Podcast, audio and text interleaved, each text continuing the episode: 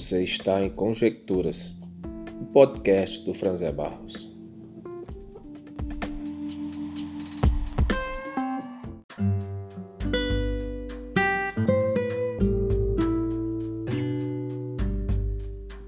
Júlio César assumiu o comando de Roma em 49 a.C.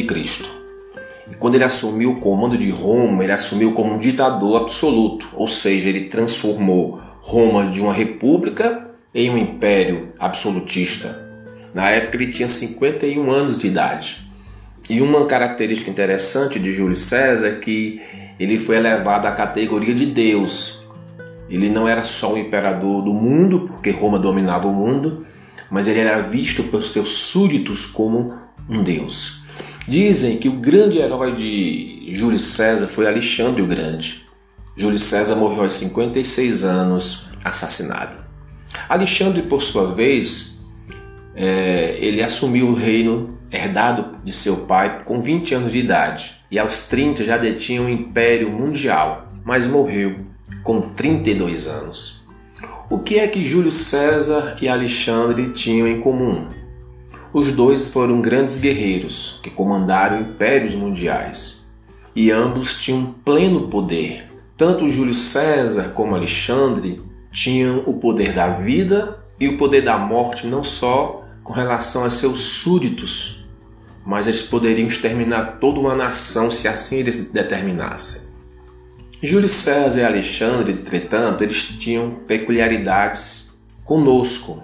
Além disso, Júlio César e Alexandre, com todo o poder que tinham, ambos eram finitos. Um morreu assassinado caso Júlio César Alexandre, uns dizem que foi envenenado, outros dizem que foi por tuberculose, não sabemos ao certo. Ambos viraram pó e hoje são mera memória histórica. Ao longo da história humana, diversos ocuparam tronos importantes.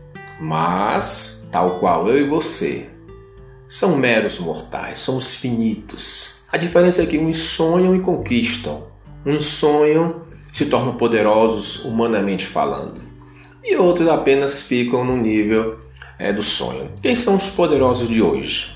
Dizem que o homem mais poderoso atualmente da história é o presidente da China, Xi Jinping. Dizem que ele é o mais poderoso homem do planeta. Em segundo lugar, Vladimir Putin, presidente da Rússia. E Donald Trump viria em terceiro lugar. Outro homem também poderoso que muitos temem é Hassan Rouhani, presidente do Irã. Kim Jong-un, ditador da Coreia, também é um homem temido. Por quê? Porque ambos, tanto da Coreia do Norte como do Irã, eles detêm o poder atômico e suas decisões abalam o mundo, mexem com as bolsas de valores. Mas há algo que nivela Kim Jong-un com Vladimir Putin, com Donald Trump, com Júlio César, com Alexandre o Grande, comigo, com você, com seu Antônio, com Dona Fátima, com o senhor Cícero. Somos iguais na chegada nesse mundo e seremos iguais na partida. Somos todos finitos. Somos frágeis.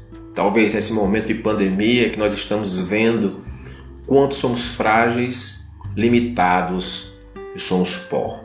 Pessoas importantes, atores, políticos, cantores, artistas foram pegos pelo Covid.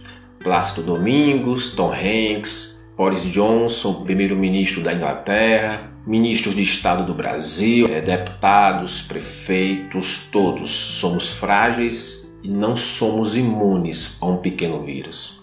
Hoje o que nos assusta não são as ameaças dos líderes do Irã, da Coreia do Norte ou de qualquer outro político.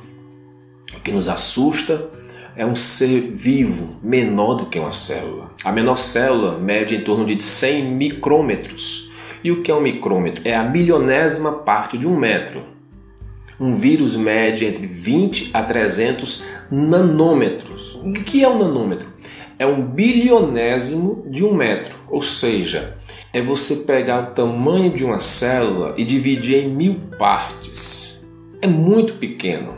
E nós vemos então a fragilidade humana quando, mesmo com poder, com arrogância, Com dinheiro, pessoas são derrubadas, colocadas numa cama, se prostam, se tornam frágeis, vê a morte diante de si, diante de um microorganismo que as atinge, que as invade.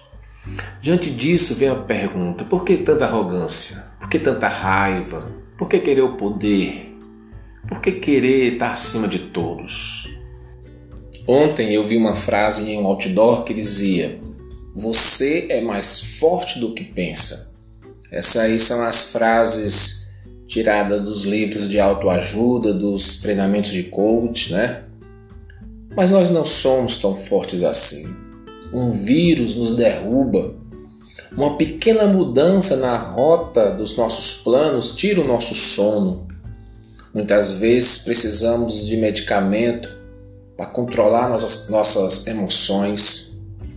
Falamos o que não devemos, agredimos quem amamos. Se você sofre um acidente que amassa um, uma pequena parte do, do, do seu veículo e logo logo é reparado, talvez nesse mesmo acidente você ou alguém que lhe acompanha não sobreviva. Somos fracos, somos frágeis somos limitados, independente da sua condição social, da sua conta bancária, da sua importância na sociedade, do seu grau de formação. Somos todos iguais. Eu sou igual a Júlio César, a Alexandre o Grande, ao meu vizinho, ao morador de rua. Sou um ser humano limitado. Se somos tão limitados e nosso tempo é tão breve, por que nos determos com aquilo que não leva a nada, que não nos engrandece, que não nos faz seres humanos melhores. Tentemos amar, tentemos olhar para a dor do próximo, tentemos é, viver de forma menos egoísta. Obrigado por sua atenção. Eu sou Franzé Barros e nós estivemos juntos em Conjecturas.